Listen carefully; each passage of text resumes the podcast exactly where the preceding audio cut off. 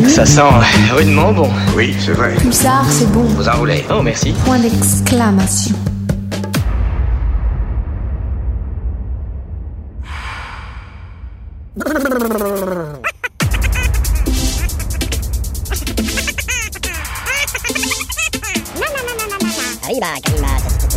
Vous faites erreur. Je m'en fous, je sais bien ce que j'ai entendu. Et les bandes dessinées. X-Bull,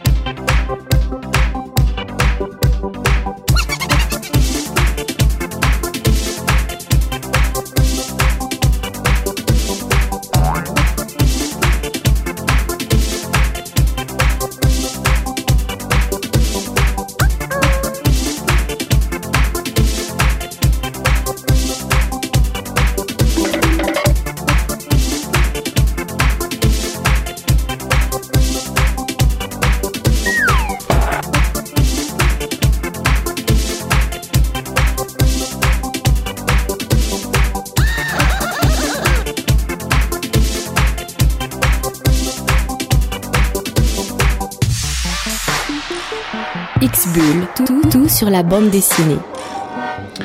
Salut à toutes, salut à tous, bienvenue dans X-Bull sur les ondes de Radio Pulsar, une heure consacrée à la bande dessinée comme chaque semaine, chaque lundi de 19h à 20h.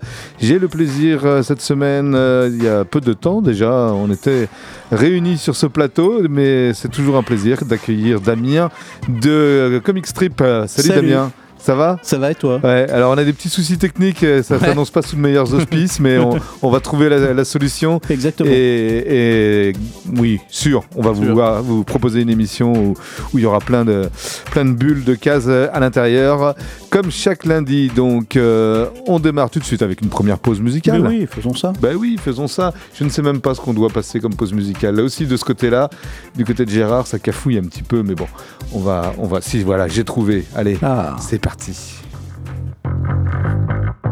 People talk about the right way to live.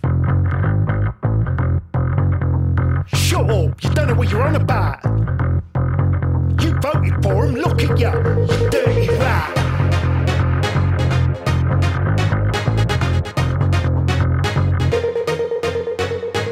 People talk about the right way to live. Shut up, you don't know what you're on about. You voted for him, look at you, you dirty rat. Blaming everyone in the hospitals, blaming everyone at the bottom of the English Channel, blaming everyone who doesn't look like a fried animal.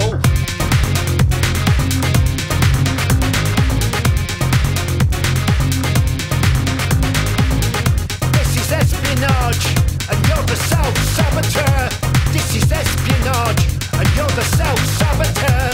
This is espionage, and you're the self-saboteur. This is espionage. Travel through the funnels of my country. The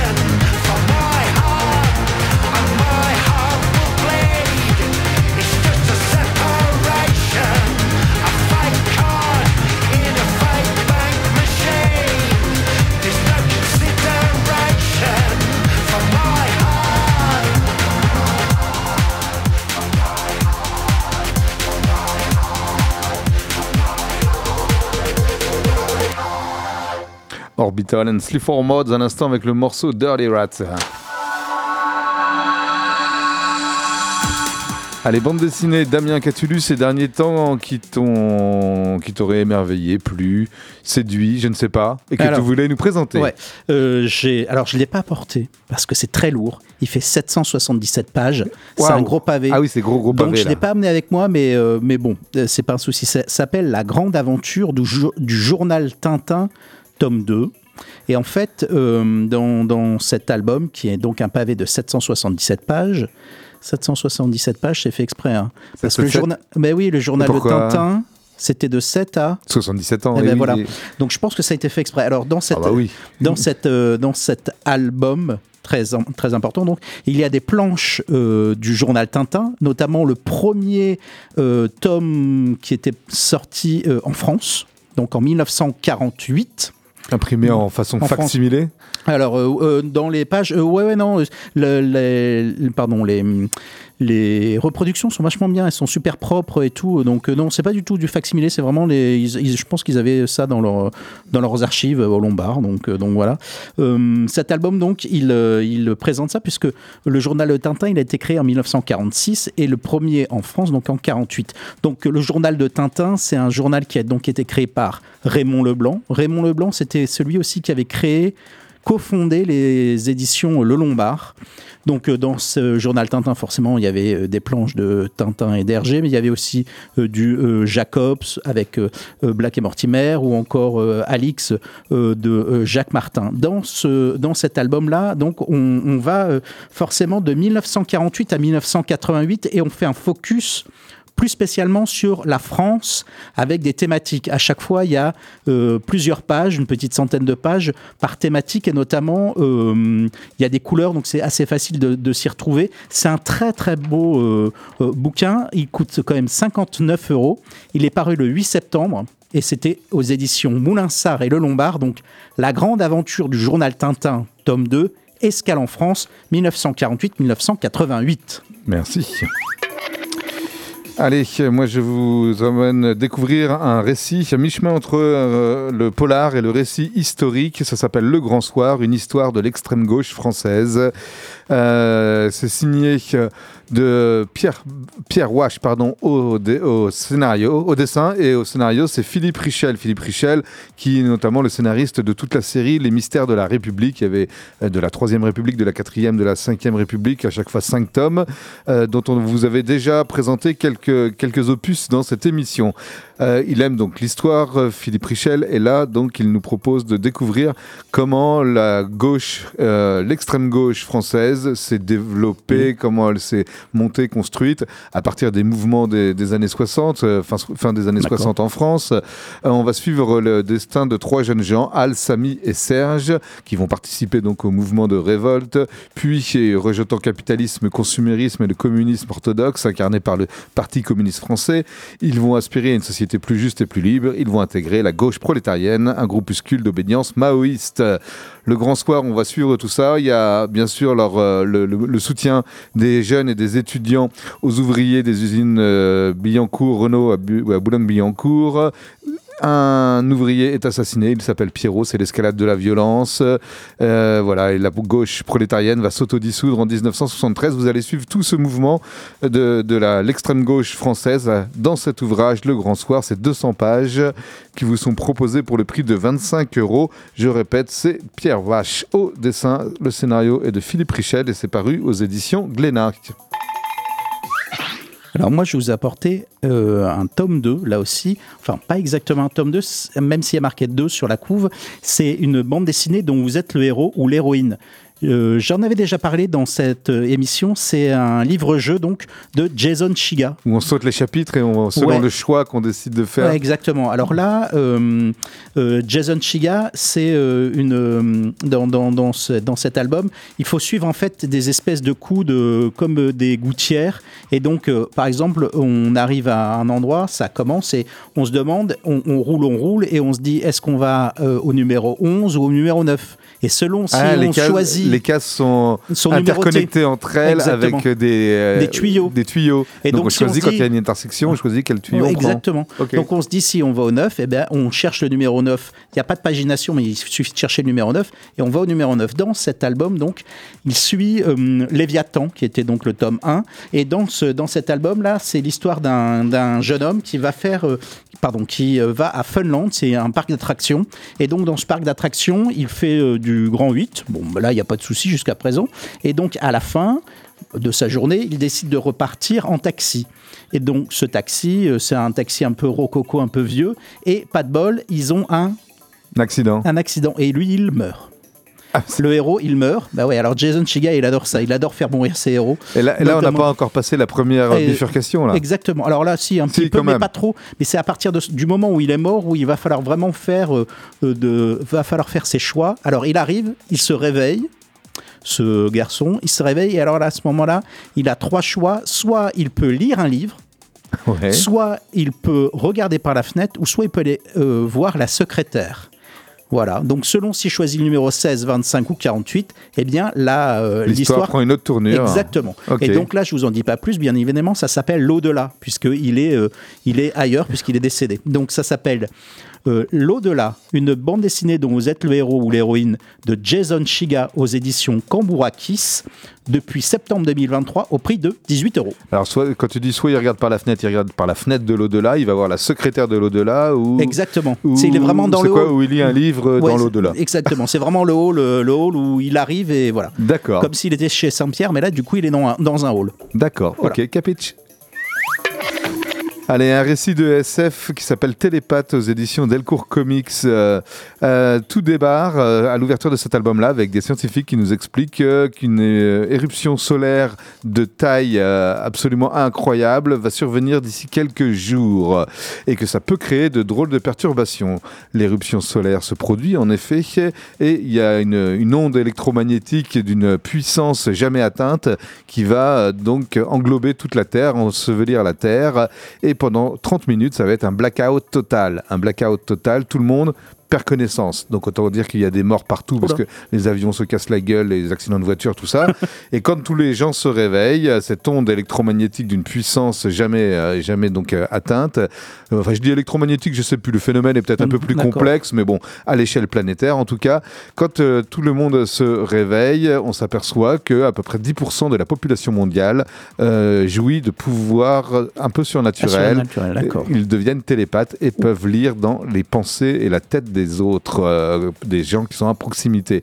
Évidemment que ça va changer un petit peu le game et, et bouleverser l'ordre mondial. Les gouvernements s'inquiètent, flippent. Vous vous en doutez, puisque certains vont évidemment abuser de ce pouvoir pour révéler des choses qui vont, qui peuvent déstabiliser l'économie, qui peuvent, enfin voilà, ça, ça peut prendre euh, Des grosses proportions. des grosses proportions. Donc, que faut-il faire avec ces télépathes, ces nouveaux télépathes? C'est ce qu'on va voir et comment les gérer. C'est ce qu'on va voir à travers cet album qui est un peu monté à la façon d'un un Christophe Beck. Ah, d'accord. Ouais, je trouve. Non, ça, c'est vachement bien. Voilà. Euh, bon, on suit surtout la, la destinée de deux personnages. Il y a Miles, qui est un tolard, qui va, qui va jouir de cette, euh, ce pouvoir de télépathie, et donc euh, très facilement télépathie, mais on s'aperçoit assez rapidement que, que d'autres, enfin, certains individus bénéficient d'un pouvoir autre, qui va un peu au-delà. À mon Ah. avis, c'est le petit too much de l'album. C'est-à-dire Ah. qu'ils auraient pu se limiter au, Ah, au pouvoir de télépathie, je pense que ça aurait suffi à construire un bon scénario. Là, ils vont rajouter pour certains quelques pouvoirs, parce qu'au-delà de la télépathie, c'est aussi euh, faire entendre des voix dans la tête de quelqu'un et, le- Ah, et le- d'accord. et lui commander de faire, De faire euh, des choses. de faire des choses. Donc, euh, vous imaginez bien que Miles le Tollard, qui était dans le couloir de la mort, il va pas y rester longtemps. Il va sortir et il va, il va se, comment dire, il va s'adjoindre les services d'autres télépathes et tout pour, euh, pour former une espèce de, de, De, de ligue. de petit état dans une, Ah, dans- je crois que c'est dans la ville de Chicago et tout D'accord. Et en face de lui, on va trouver le sergent Jack Kelly, un flic intègre. Les hommes, donc voilà, ils vont tous les deux se confronter et tout. Pendant ce temps-là, les gouvernements flippent. Euh, faut-il ou non, et ça c'est le questionnement de Miles le Tollard, faut-il ou non s'inquiéter de ce qui va devenir? C'est surtout que Miles, il va avoir des exigences. Il va prendre des gens en otage, il va Ah, menacer oula. des gens. Enfin, il va menacer euh, de- de- de- de- de- les autorités de faire des choses terribles s'il n'obtient pas certaines choses. Et les choix et ce qu'il demande sont euh, assez mal compris, notamment par le sergent Jack Kelly. Donc les deux hommes vont pouvoir s'expliquer. Et euh, à juste titre, Miles Lothar dit écoute, voilà, on en est là, 10% de la population a, a- a tous ces pouvoirs, que crois-tu qu'ils vont faire? Et là, on a l'impression de revivre un peu l'histoire du professeur Xavier et des mutants. ah, bien sûr. oui, ça ressemble à ça. Ça ressemble un petit peu à ça. L'ordre social et les gouvernements en place sont menacés. Télépathe, ça s'appelle. Alors, c'est pas annoncé comme un tome 1. Pourtant, euh, à la dernière page, j'ai marqué à suivre. Donc, euh, peut-être Mais ça se finit pas comme ça. Bah, C'est un peu bizarre comme C'est fin. une fin qui est, D'accord. qui est acceptable, mais c'est vrai qu'on aimerait, D'accord. non, enfin, on aimerait en savoir un peu plus. Ouais, parce que Donc, je suppose est riche pour ça. qu'ils ont oublié simplement sur la tranche de l'ouvrage de mettre le petit 1 D'accord. et que c'est bien un premier tome. C'est signé euh, de J. Michael Starsinski euh, au scénario, donc du sérieux, Steve Epking le dessinateur euh, de cet album, voilà, et euh, c'est 152 pages pour 16,95€.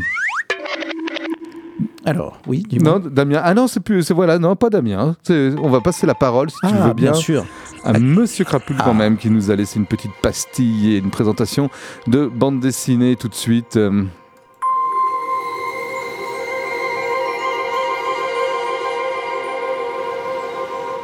Pierre Lepidi, Françoise-Marie Santucci, Pat Mazioni nous livrent un très bel album biographique sur un personnage très important de l'Afrique moderne et contemporaine. Je veux parler de Thomas Sankara. Thomas Sankara, c'est un rebelle visionnaire. Dès la couverture de l'album, paru aux éditions Marabule, dès cette couverture, on y retrouve l'homme avec son nom écrit en jaune sur un fond vert, avec son béret rouge, et on a bien les couleurs du Burkina Faso. C'est une biographie sur l'icône panafricaine qui a lutté contre les impérialismes. Frank, euh, Thomas Sankara, né en 1949 à Yako, en Haute-Volta, est un homme d'État anti-impérialiste, révolutionnaire, socialiste, panafricaniste et tiers-mondiste voltaïque, puis burkinabé, puisque il a été le chef de l'État de la République de Haute-Volta, rebaptisé Burkina Faso, de 1983 à 1987. En 83, un coup d'État, euh, c'était la Haute-Volta, et dans ce livre, on y apprend tout ce qui s'est passé, euh, pourquoi il, il est, il a été amené à un moment donné à essayer de prendre le pouvoir et à prendre le pouvoir pour le bien du peuple. Il a été donc euh, à la tête du Burkina Faso qu'il a rebaptisé donc ainsi, qui veut dire la patrie des hommes intègres. Et Thomas Sankara a essayé toute sa vie d'être intègre. Toute sa vie, il a, il a essayé de, de proposer ce qu'il y avait de mieux pour le peuple burkinabé. Durant ces quatre années, il a mené à marche forcée, et y compris en recouvrant à la répression de syndicats ou de partis politiques rivaux, une politique d'émancipation nationale, de développement du pays, de lutte contre la corruption et de libération des femmes. Oui, bah alors vous vous dites, ce, garçon-là, formidable. Mais oui, surnommé le Tché africain, il a été tué lors d'un coup d'État en 1987, qui avait été fomenté par ses anciens compagnons de lutte. Entre présent et passé, ce roman graphique retrace son histoire et son parcours. Grâce à un procédé narratif assez, euh, intelligent, puisqu'on va y suivre une jeune fille qui euh, a des parents, euh, l'un vient du Burkina, l'autre est française. Vous savez que le Burkina Faso et la France ont eu des liens très très très étroit, eh bien euh, cette jeune fille va tout d'un coup découvrir euh, que son père a un lien direct avec Thomas Sankara, ce personnage dont elle n'avait jamais entendu parler dans la famille. Et donc, à travers l'écriture d'un exposé pour l'école, à travers la rencontre qu'elle va faire de copains copines qui sont passionnés eux aussi par Thomas Sankara, elle va découvrir non seulement l'histoire du pays, le Burkina Faso à travers Thomas Sankara, mais également elle va découvrir l'histoire de sa famille. Cette biographie est sans concession puisqu'elle montre aussi tous les travers, tous les mauvais côtés que pouvait avoir Sankara, mauvais côtés, c'est-à-dire d'exigence, très très grande exigence qu'il pouvait avoir à l'égard de tout un chacun, puisque c'était pas seulement euh, à, euh, pour lui euh, qu'il exigeait des choses, mais également pour tout le peuple. Tout le, monde- tout le peuple devait être avec la même force et le même caractère d'esprit. Thomas Sankara, ce n'est seulement que dans les années 2000 que la lumière a été faite sur son assassinat pendant ce deuxième coup d'État en 87. Et le Burkina Faso garde des liens privilégiés avec la France et notamment avec la Vienne, euh, puisque Compaoré, qui était le l'assassin hein, de, Sankara, avait des liens très étroits avec les gens euh, qui dirigeaient le département de la Vienne. Donc si vous vous baladez au Burkina Faso, vous voyez beaucoup de villes jumelées avec Avec euh, Saint-Gervais-les-Trois-Clochers, avec Chauvigny, et voilà, tout un tas de choses comme ça. Thomas Sankara, rebelle visionnaire, euh, c'est le titre de cet album paru aux éditions Marabule, un très bel album euh, qui nous propose en 288 pages de revivre l'histoire de cet homme exceptionnel qui a donné au Burkina Faso ses lettres de noblesse. Thomas Sankara, rebelle visionnaire, chez Marabule, 18,90 euros.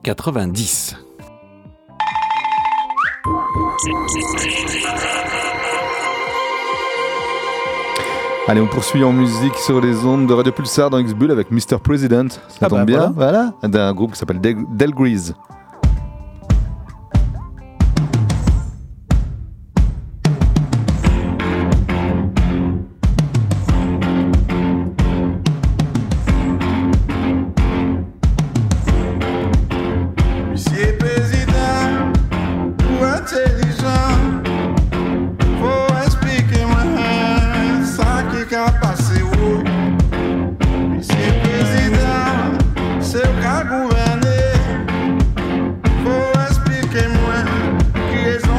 son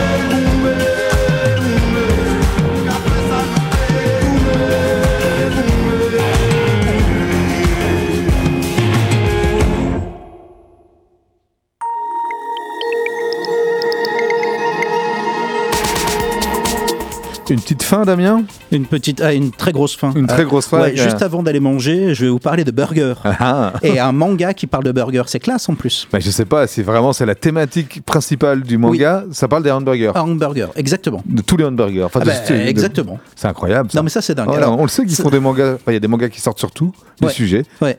La nourriture, on le savait. La nourriture, on le savait, puisqu'il y a euh, le gourmet solitaire de Taniguchi ou encore. euh, Qu'est-ce qu'il y avait d'autre que j'ai Oh, lu je sais pas Ah, ben la cantine de minuit, La euh, les arts noirs. minuit, les arts noirs, ouais. Exactement. Mais là, c'est- on spécifie carrément sur, Sur le burger.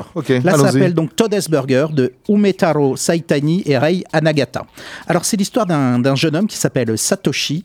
Et Satoshi, donc, il, euh, il travaille dans un restaurant et il fait des burgers. Donc, des burgers qui sont plutôt très bons. Et euh, un jour, donc, arrive Tokuro. Tokuro, c'est un joueur de baseball professionnel. Et il aime bien euh, venir ici et dans, dans ce resto. Et donc euh, le patron il lui dit bah et si tu mangeais euh, le burger de, de Saitoshi? Et en fait il lui dit au début il est pas trop pas trop Genre, tu chaud. m'en diras des nouvelles. Ouais, Ouais. il est pas trop chaud, puis finalement, eh ben, il tombe en amour parce que c'est très bon. Ce qu'il faut savoir, c'est que Satoshi, il a l'habitude de faire des burgers, euh, de mariner la viande ou encore de les couper ou de les cuire vraiment par- d'un- d'une façon particulière, ce qui fait que tout le monde adore. C'est de la haute cuisine, quoi. Exactement. Et donc là, euh, ce qu'il faut savoir, c'est que Satoshi, lui, euh, en fait, il reste pas dans ce restaurant parce qu'il va ouvrir le sien. Donc le lendemain, il, a, il ouvre son... son Le, son- joueur, le joueur de baseball? Non, pas du tout. Le reste... Le restaurant. Ah, le, le- cuisinier. le cuisinier. exactement. D'accord. Ok. Donc il part de chez son patron et il ouvre donc son restaurant, qui est un restaurant, donc il ouvre. Et le lendemain, eh bien Takuro, donc ce joueur de baseball, il lui lui rend visite et il lui dit bah, Est-ce que tu pourrais pas euh, faire quelque chose pour un de mes coéquipiers qui s'appelle, euh, eh bien, je viens de perdre son nom, qui s'appelle Ozzy. Lui Et- confectionner un burger Ah spécial. ouais, parce qu'il va pas très bien, ce, ce- ce- ce, euh, garçon. En fait, il est, c'est un très grand joueur de, de baseball et il euh, jouait dans la ligue américaine. Et donc, il est arrivé au Japon et euh, bah, il est pas trop, il est pas très bon. Et enfin, il, Il a perdu en niveau et tout ça. Peut-être qu'il a le, le- et le- il- il explique que ce le spleen des États-Unis. Peut-être, mais c'est surtout Ozzy il dit qu'en fait c'est à cause de la nourriture du Japon qui est pas très bonne. donc, donc son coéquipier C'est marrant parce que comme ça, dans l'imaginaire collectif, la nourriture japonaise comparée à la nourriture américaine, on aurait Ouais. plutôt tendance à imaginer Ouais, l'inverse. puis en plus, le- bon. au- aux États-Unis, en plus, c'est très euh, cosmopolite. Il y a Ouais. de tout, tu manges de tout là-bas. Donc, euh, Bien sûr. donc voilà. Et donc Takuro, donc, il demande donc à Satoshi s'il peut recevoir Ozzy. Donc Ozzy, il vient euh, dans son resto et là, eh bien, On lui fait son petit burger spécial. Et au début, il a pas envie parce qu'il dit Moi, les burgers euh, aux États-Unis, je suis très fort pour ça. Bon, bref, tu, tu m'auras pas. Et en fait, eh bien, il tombe lui aussi en amour parce qu'en fait, euh, Satoshi lui fait un burger euh, à la cubaine qui est un nom particulier dont je viens de perdre le nom. Et ce qu'il faut savoir, c'est qu'Ozzy, eh bien, il est d'origine cubaine. D'accord. Et donc tout de suite, bah, ça va mieux et puis il joue mieux, etc. Donc, je... tout ça pour vous dire que, ce- ce- Que- oui, c'est très particulier. Manger du bon burger, ça peut vous aider à, à mieux devenir vous un- porter. à, à devenir un, vrai joueur de, De baseball. baseball, professionnel. non, alors c'est assez sympa parce que c'est très drôle comme, euh, comme manga. Euh, Il y a que des moments où c'est un peu particulier parce que Satoshi, euh, il explique comment sont ses, euh, ses burgers, il explique comment il est fait et donc c'est- ces moments-là quand il parle avec des gens, ça fait un peu euh, euh, comme s'il récitait un Wikipédia. Donc dans le manga, c'est un peu, un peu, ça arrive toujours un, un cheveu sur la soupe. Par contre, c'est très intéressant parce que il explique l'histoire du burger et tout et tout. C'est vachement bien, mais je trouve que c'est un peu mal foutu. Ça, ça hache, ça. ça hache un petit peu l'histoire. Exactement. ça mâche l'histoire. Donc Todes Burger, donc il y a le tome 1 et le tome 2 qui est sorti euh, au mois de septembre, le, le 13 septembre, donc de Todes Burger de Umetaro Saitani et Rei Anagata. C'est 8,50€ par volume et c'est chez Soleil Manga. Allez, moi je voulais vous parler du tome 5 de la série, euh, série du moment signée des maîtres du polar en BD. Je veux bien sûr parler du dessinateur Shane Phillips et du scénariste Ed Brubaker. Et la série en question, c'est la série Reckless. euh, Ah le oui, tome ça, c'est top. 5, ah, c'est génial, s'appelle Descente aux enfers. Euh, Ethan Reckless, je vous le rappelle, c'est un homme dans la force de l'âge, enfin voilà, beau gosse quand même, qui gagne sa croûte en répondant aux appels de kidam désireux de voir leurs problèmes réglés coûte que coûte.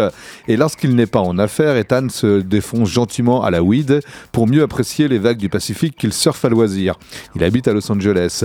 Quoi qu'il en soit, et quels que soient les problèmes qu'il va devoir gérer, souvent avec des méthodes d'intimidation peu reluisantes pour commencer, n'hésitant pas à franchir la ligne rouge, celle de la légalité si nécessaire, Ethan se charge de gommer les soucis des gens moyennant monnaie sonnante et trébuchante. Un business illicite qu'il gère à Los Angeles, donc avec l'aide d'Anna, enfin pas sa copine, une copine, en qui il a toute confiance et qui assure pour lui une fonction de secrétaire et dans leur QG, le El Ricardo, un cinéma désaffecté, un vieux ciné, où lorsqu'il n'est pas en mission, il s'organise, avec Anna qui est fan aussi, il s'organise des projections de vieux films hollywoodiens dont ils raffolent tous les deux. Ça c'est pour resituer un petit peu le contexte. On retrouve donc euh, ce, notre héros Ethan Reckless désabusé dans cette euh, héros désabusé dans cette nouvelle enquête au cœur des 80s. C'est chaque tome de Reckless c'est une, euh, une affaire différente. Oui. Voilà. Ethan va quitter son quartier de Los Angeles euh, pour aller enquêter à San Francisco sur la disparition de la femme du fiston de Francis McLean. Francis McLean, c'est un voisin à lui à qui il en devait une parce qu'un jour, il a fait, le voisin a fait fuir des, euh, des euh, cambrioleurs qui étaient en train de braquer le van de- de- d'Ethan et tout. Donc euh, voilà. Pour C'est, le- ouais, il- un, il- renvoi d'ascenseur. c'est un renvoi d'ascenseur. depuis, ils sont devenus un peu potes Mhm. entre voisins et tout ça. Et là, Francis vient le voir et il voudrait que Ethan s'occupe de retrouver la, la femme de son fils. Elle s'appelle Rachel, la jeune femme en question. Elle semble avoir totalement disparu quelques jours après le terrible tremblement de terre qui secoua méchamment la baie de San Francisco en 1989. Euh, Selon les dires de Joey, ça c'est le fils, donc euh, le, mari de Rachel et le fils de Francis, euh, selon les dires de Joey, son mari, euh, elle avait, elle avait pardon, affiché un comportement anormal et très inquiétant durant les quelques jours qui suivirent le tremblement de terre, avant donc de disparaître de la circulation, circulation sans laisser la moindre trace. Perspicace, Ethan l'est toujours et il ne tardera pas à retrouver la jeune femme dont le passé trouble, le passé trouble et l'enfance volée qui euh, sont en train de remonter à la surface et cela explique sa disparition soudaine et mystérieuse.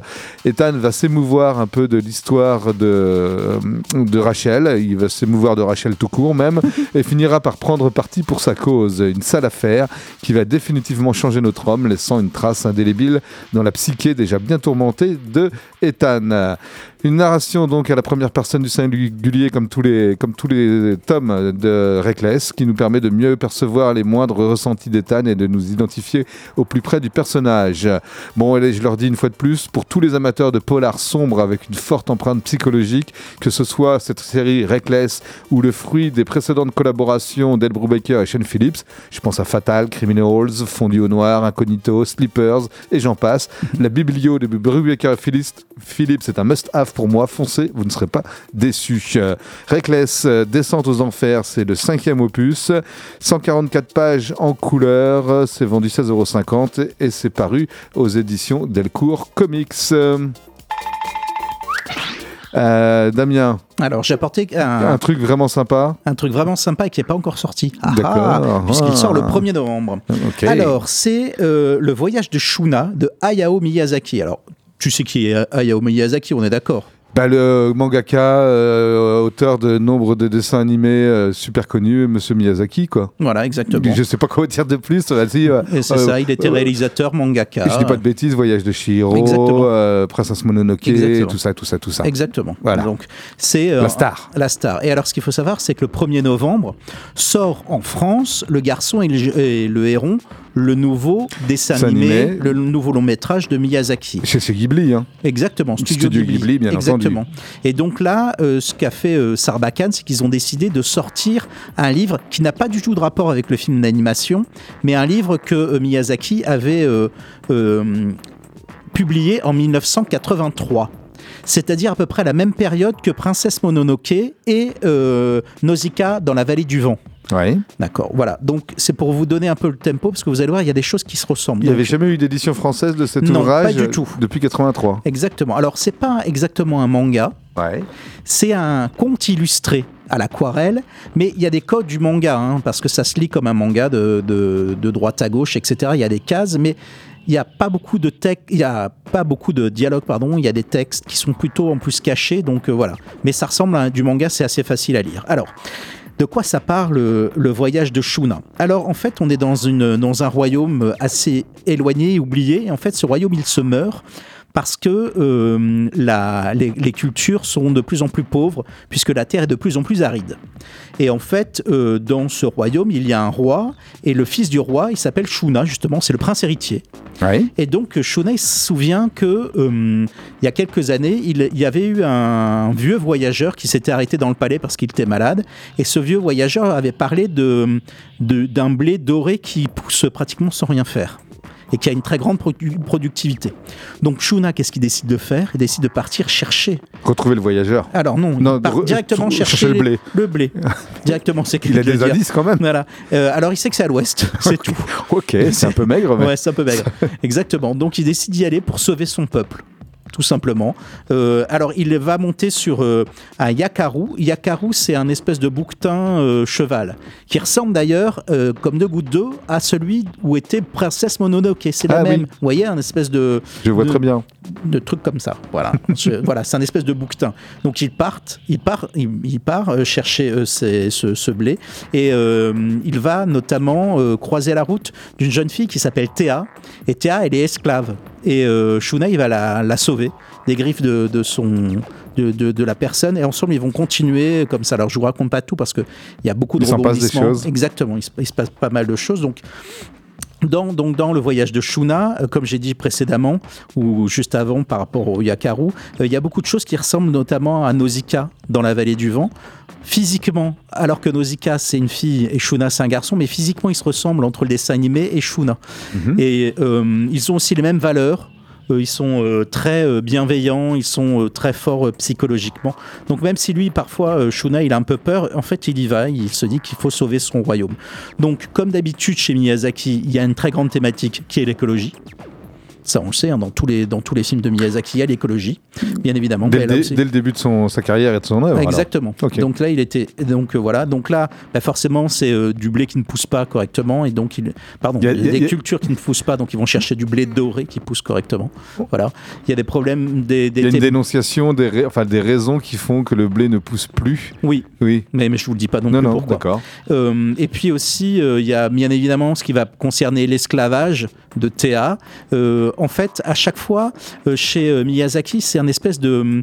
Il, il faut être s'entraider pour pouvoir réussir être à plusieurs. C'est une espèce de, et il le dit comme, il le dit comme ça dans la postface, c'est pas lui, mais c'est les, les personnes qui ont écrit, c'est une espèce de communisme. Vous voyez, c'est obligé qu'ils soient ensemble pour réussir. La solidarité et l'entraide est Exactement. une valeur, Est une que- valeur très et une importante thématique aussi. développée dans les, Exactement. dans les ouvrages et les œuvres de Miyazaki, ouais, Ouais, c'est clair. Exactement. Donc il y a ça. euh, bon, euh, et puis il y a des rebondissements. Il y a forcément des gens qui sont. euh, Il y a des obstacles, mais à deux ils vont y arriver.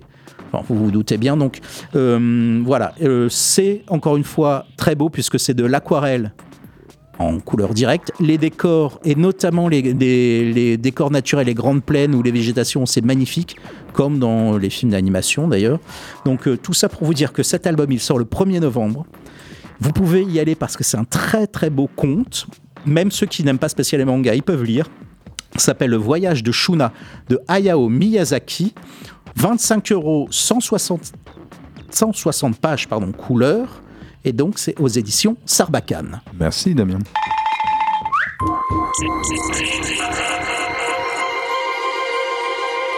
Et on repart en musique dans X-Bugle avec Cabé. Euh,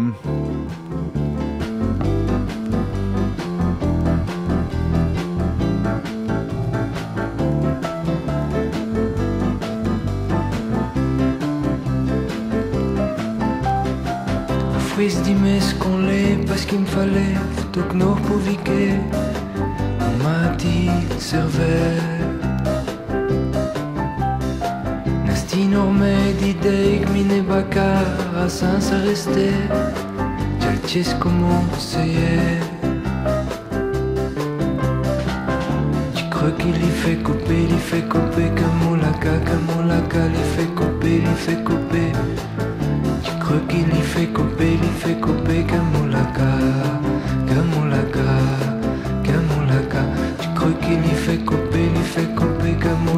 Kamulaka, il fait Kamulaka, il fait couper. Tu crois qu'il y fait couper, il fait couper Kamulaka, Kamulaka, Kamulaka. Ake trikbala, ake mikmaka, ake vujon, ake bazo, ake kayon. Ake quemadísimo sol que empieza maison dont beaucoup de ramon, beaucoup de ramon, beaucoup de ramon. Tu crois qu'il y fait coper, il fait coper, camolaca, camolaca, il fait coper, il fait coper. Tu crois qu'il y fait coper, il fait coper, camolaca, camolaca. Pauvre dièse, voleur trop bien fait, on t'a groudi, disquette fait péter. Des kyriels d'âme en vent. Fallait tout à replay, tout étonné, ne râler y passer. Fallait finfler, serveur, et copopus, et copopus. Aster, il y fait couper, il fait couper, camolaca, camolaca, il fait couper, il fait couper. Aster, il fait couper, il fait couper, camolaca,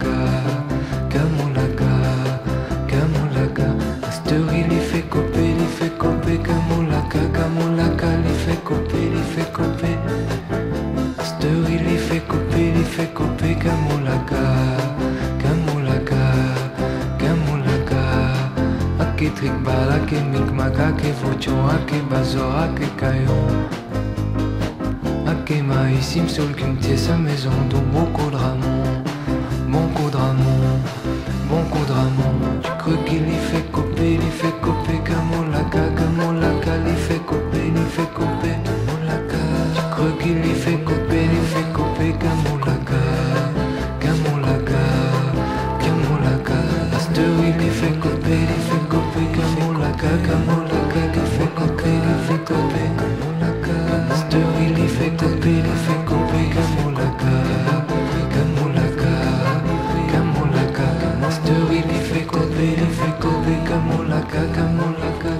C'est doux, c'est vacances, c'est soleil, c'est chaloupé, euh, c'est tout ce que l'on ne vit pas actuellement.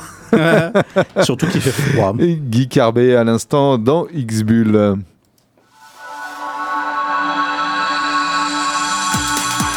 Je te repasse la parole, Damien, pour nous présenter une bande dessinée que tu as trouvée très sympa, je crois. Ouais, c'est un- une adaptation littéraire. Ça s'appelle L'App- L'apprenti épouvanteur. C'est Ouais. d'après le roman de Joseph Delaney. C'est un très très grand, euh, un très très grand euh, roman. Ça date des années, du début des années 2000 et euh, ça s'est beaucoup vendu dans le monde entier. C'est ce roman. Et d'ailleurs après Delaney, il va faire d'autres bouquins dans le même univers. Alors ça parle de quoi, l'apprenti épouvanteur Épouvanteur, ça fait l'épouvante. hein. Ça fait épouvante, oui, ça fait Exactement. épouvantail, ça Exactement. fait. Voilà, Ça fait peur. ça fait peur. Donc en fait, c'est l'histoire de Thomas. Thomas Ward, c'est un garçon qui, a, qui, a, qui est adolescent. Et donc, euh, ce garçon, il veut devenir épouvanteur. Et pour devenir épouvanteur, eh bien, il va suivre les traces de John Gregory. C'est un maître épouvanteur. Alors, euh, qu'est-ce qu'ils ont de particulier, ces épouvanteurs, en fait? C'est quoi leur mission? Pourquoi, pourquoi on a besoin de ces, ces personnes-là tout simplement parce que les épouvanteurs, ils, vont, ils font fuir euh, les, des monstres, les sorcières ou encore euh, des, des créatures maléfiques dans les villages. Donc en fait, ça, ça a un peu, comment dirais-je, l'univers, c'est un peu euh, l'univers médiéval, on va dire ça. D'accord. Donc c'est du fantastique médiéval. Et donc en fait, les villageois, quand ils ont une suspicion d'un phénomène qui ne va pas, ils appellent les épouvanteurs. Ils sont quelques-uns dans ces contrées-là, et donc ces épouvanteurs, ils font donc un métier très dangereux, forcément, puisqu'il faut qu'ils se battent contre le mal, et ils sont nomades aussi, puisqu'ils vont de village en village, euh, et ils ont beaucoup de boulot. Et donc, donc euh, John Gregory, euh, le maître épouvanteur, donc il teste dans un premier temps Thomas, en le laissant dans une maison, en lui disant surtout, même s'il y a du bruit dehors, n'ouvre pas, enfin voilà. Et donc, en fait, Thomas aussi, il est un peu particulier parce que c'est le septième fils d'un septième fils. Et surtout, il a un, un pouvoir bien particulier, c'est qu'il arrive, pardon, il arrive à entendre et à voir ce que le commun des mortels ne voit ni n'entend. Il est en communion avec l'au-delà. Exactement. Donc, Bah, voilà. c'est vraiment quelqu'un de très fort. Et ça, c'est dû au fait qu'il soit le septième fils d'un septième fils. Exactement. Ça viendrait de là aussi. Uh-huh. Et donc, euh, donc John Gregory, il Et il va. lit le journal Tintin parce que de 7 à 60... Non, pardon, excuse-moi Damien. Ça. Je ne vais pas pu m'empêcher. Le chiffre 7 était très... Ouais, bah, très-. Dans les contes, 7, c'est très important. 7, les 7 nains, etc. C'est un chiffre très. Non, mais c'est vrai, par contre, c'est pas des oui, bêtises. oui. C'est un chiffre très important dans les contes. 7. Euh, donc, du coup, du coup euh, bah, forcément, John Gregory, il, euh, le maître épouvanteur, il, euh, il va l'aider, mais euh, il sent bien qu'il a quand même beaucoup, beaucoup de pouvoir, ce garçon. Donc, l'apprenti épouvanteur, comme son nom l'indique, c'est un conte initiatique d'apprentissage. Ouais. Puisque euh, euh, Thomas, il passe de l'adolescence à l'âge adulte en suivant les préceptes et en devenant épouvanteur. Donc. Et puis on voit sa, sa transformation et psychologique et physique, puisque bah, il doit être très fort pour repousser ces créatures maléfiques. Donc euh, ce euh, garçon, euh, donc Thomas, eh bien, je vous en dis pas plus parce qu'autrement vous allez, je vais vous spoiler un peu tout, mais en gros, il, va y avoir plusieurs, plusieurs tomes parce que le roman fait plus de 700 pages, il me semble. Et là, on n'en est, on n'a qu'un premier tome. Donc, celui qui a fait cette adaptation, c'est Pierre Heurtel, qui est un, un journaliste de cinéma et qui a fait aussi des scénarios euh, pour Bayard notamment. C'est lui qui fait la, la- la- l'adaptation. et celui qui fait l'illustration, le dessinateur, c'est Benjamin Bachelier. Benjamin Bachelier, on a l'habitude de le connaître puisqu'il a, euh, il a fait notamment euh, Gatsby le Magnifique ou encore euh, Cup qui avait eu un prix jeunesse à Angoulême. Et puis dans les derniers temps, il a fait le clan des Autori chez Gallimard. Si vous, si vous voyez ce que c'est, c'est un, Non, moi ça me dit rien, j'avoue. C'est euh, un clan des Autori, c'est un au Japon. D'accord. On donnait un Japon médiéval aussi. Donc là, euh, moi j'adore euh, Benjamin Machelier parce que c'est très beau. Et il arrive, puisque quand même l'apprenti épouvanteur ça fait peur, et bien il arrive à donner un espèce de d'ambiance pesante à son, à son à cet univers et puis son trait il est très euh, très vif et il est aussi très très granuleux charbonneux donc ça donne beaucoup de beaucoup de peps tout ça Euh, il est très fort aussi dans les couleurs euh, Benjamin Bachelier. Donc, je vous recommande ce- cet album, même si vous n'êtes pas que ado, puisque ça fonctionne aussi sur les adultes. Donc, L'apprenti épouvanteur, tome 1 de Pierre Heurtel et Benjamin Bachelier, d'après le roman de Joseph Delaney. C'est euh, pour 15,90€ depuis le 18 octobre et c'est chez Bayard, bande d'ados.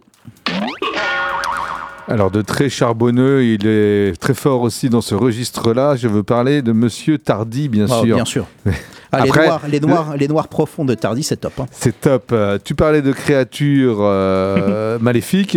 Il en fut une en 1871 qui, euh, qui même fut président, premier De- président de la Troisième République Exactement. française. Il s'appelait euh, Adolphe. Adolphe Thiers. Le prénom, Euh, non, non, oui, c'est ça, c'est Adolphe Thiers. Adolphe, oui. Et euh, il a son mausolée que- qui trône au cimetière du Père-Lachaise. Et c'est ce que va nous raconter Tardy à travers une, une histoire euh, montée bizarrement, mais c'est sur un modèle Mhm. connu, c'est-à-dire 20 planches. 25. 25 planches, pardon. 25 dessins, pas une seule parole. Et il nous raconte l'histoire d'un homme, d'un homme qui se rend, on le voit sur les premières euh, planches, qui se rend au Père-Lachaise. Mhm. Donc, bien entendu, personne ne dessine Paris, ce Paris-là, aussi bien que Tardy. Non. Voilà. Parce que c'est le Paris du 19e, c'est top. Il rentre au Père Lachaise, cet homme, il va se rendre euh, tout en haut sur la butte où trône le mausolée donc d'Adolphe Thiers. Mais on ne dit pas pourquoi.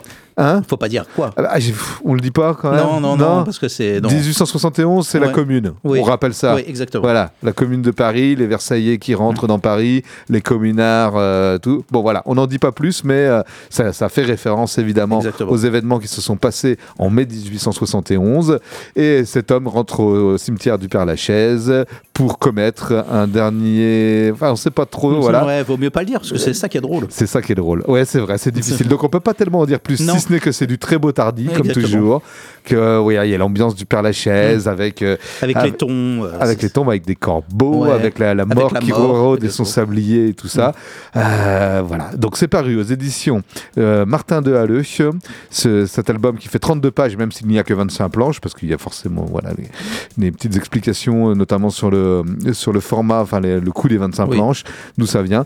Euh, donc 32 pages, euh, un très bel album euh, relié avec une reliure cousue, cartonnée et, et qui vous en coûtera 19,95€ pour tous les fans de Tardy. Faut-il Ah ouais. rappeler qui est Jacques, Jacques, Jacques Tardy Oh, Ouais. Bah, il a fait le cri du peuple, 4, C'est euh, La- c'est dans la même période. hein. C'est la, même période, l'adaptation en quatre tomes euh, du roman de Jean Vautrin. Mm. C'est évidemment les aventures d'Adèle euh, Blanc-Sec et tout, et Jacques Tardy, c'est aussi ce monsieur qui a la très grande classe de refuser la Légion d'honneur quand elle lui est proposée par quelqu'un dont il n'apprécie guère la politique.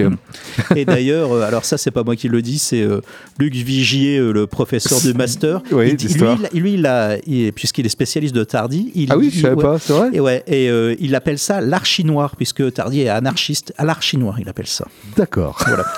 à découvrir donc euh, 20 ans en mai 1871, le dernier ouvrage de Tardy, 18 euros, 19,90 euros, 32 pages, aux éditions Martin Le Halleux.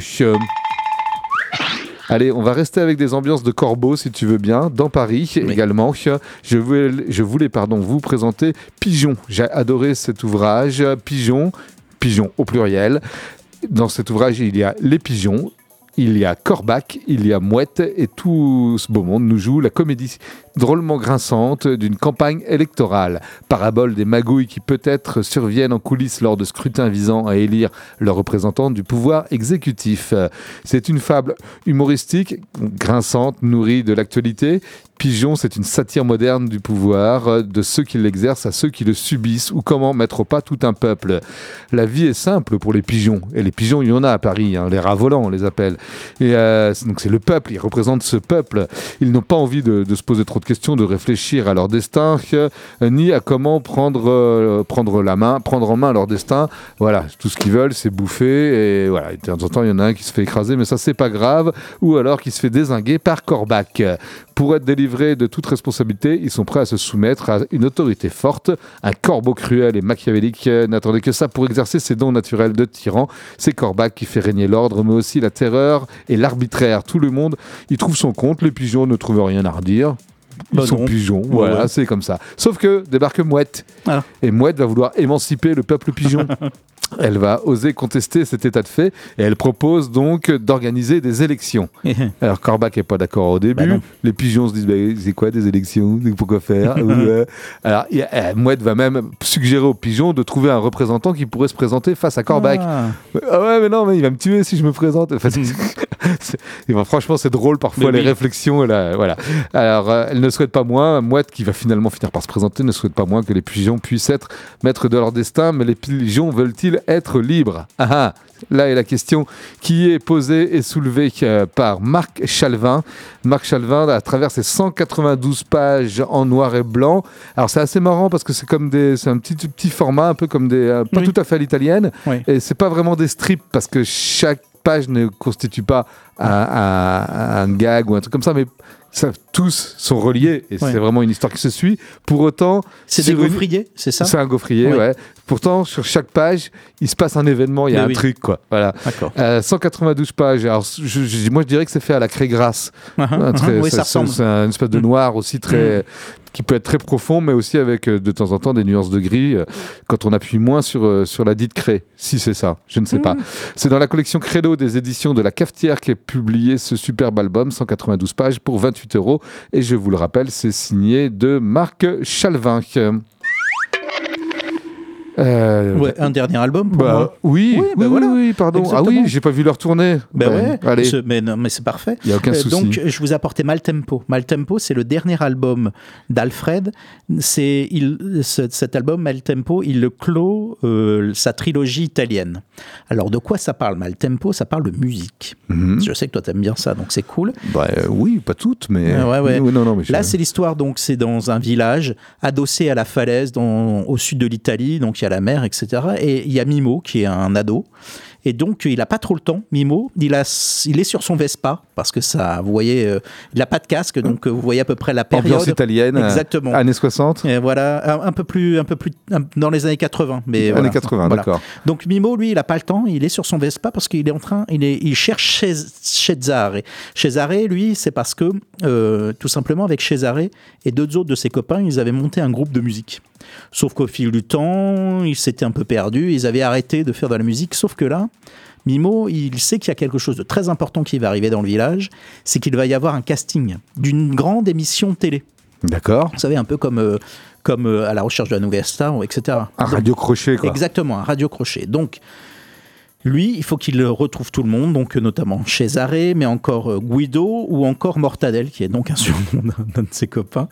Euh, donc, il faut surtout qu'il les, les convainque pour pouvoir reprendre le truc. Donc, il faut qu'il trouve aussi un endroit pour euh, répéter, etc. Et puis, ce qu'il faut savoir aussi, c'est que Mimo, qui est donc un adolescent d'une quinzaine d'années, il y a aussi les filles, bien évidemment, qui sont dans le village et qui, lui, il a jamais rien fait avec une des filles. Donc, c'est un peu, c'est très drôle de ce côté-là. Donc, Maltempo, c'est donc la fin de la trilogie italienne de, euh, d'Alfred. Je vous dis pas s'il gagne ou pas, hein, parce que ça sert à rien. Est-ce que tu as les titres? Moi, je me souviens plus. Eh bien, il y a Come Prima, Come Prima. qui oui. avait gagné le, le Fauve d'Or à Angoulême en Ouais. 2014, et Senso, qui date de 2019. D'accord, Senso, je l'ai pas lu. Comme Voilà. Prima, ouais, c'est loin, Prima, mais je l'avais. c'est- ouais, mais c'est top. Hein, Prima. C'est un peu dans la même veine que Prima. euh, Ok.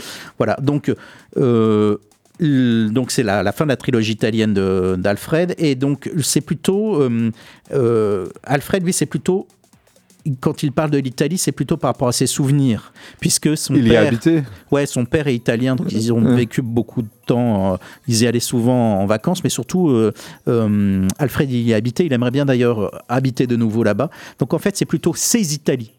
C'est pas son Italie, mais ses, ses Italies, ses, ses souvenirs. C'est un peu un mélange de souvenirs de famille. De, voilà, c'est comment il, comment il, euh, c'est ses Italies affectives en fait. C'est dans ce sens-là.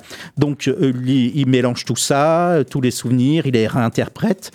C'est parfois diffus, mais il arrive toujours à faire des histoires très intimes comme dans Comi Prima, euh, avec des gens qui sont des, des, des, anti, des anti-héros, pardon. Des anti-héros, je vais y arriver. Donc euh, voilà, lui, ce qu'il aime bien forcément, c'est la musique. Euh, Alfred, puisque tous les jours il fait de la musique, il joue de la musique, et en fait il a un rapport très important avec la musique comme avec la bande dessinée. Il a besoin des deux pour être, avoir de l'équilibre dans sa vie. Voilà, c'est ce qu'il explique. Donc en fait c'est assez intense, Maltempo, c'est assez incandescent parce que bah, c'est la jeunesse, hein, l'incandescence de la jeunesse bien évidemment.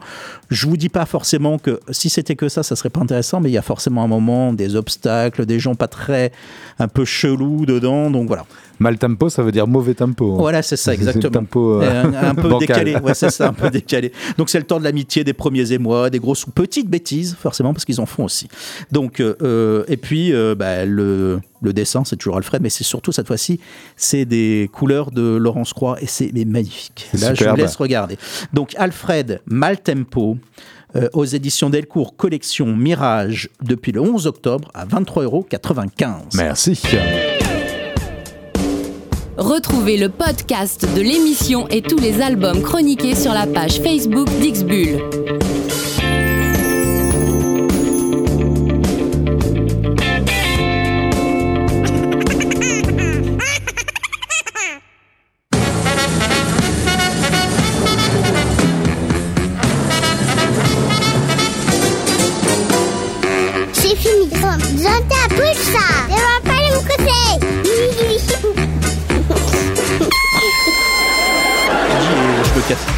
ハハハハ。Grillé. Hop. Grillé, hop. Merci Damien d'a- d'avoir passé cette heure avec moi et c'était super de, de découvrir toutes ces bandes, bandes dessinées. À très bientôt. À bientôt. Salut. Ciao. Ah, salut.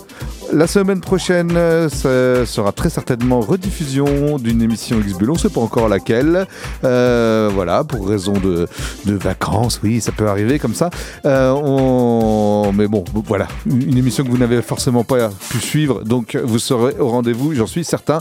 Bonne semaine à toutes et tous. Euh, Je vous laisse avec Punks dans quelques instants. Ciao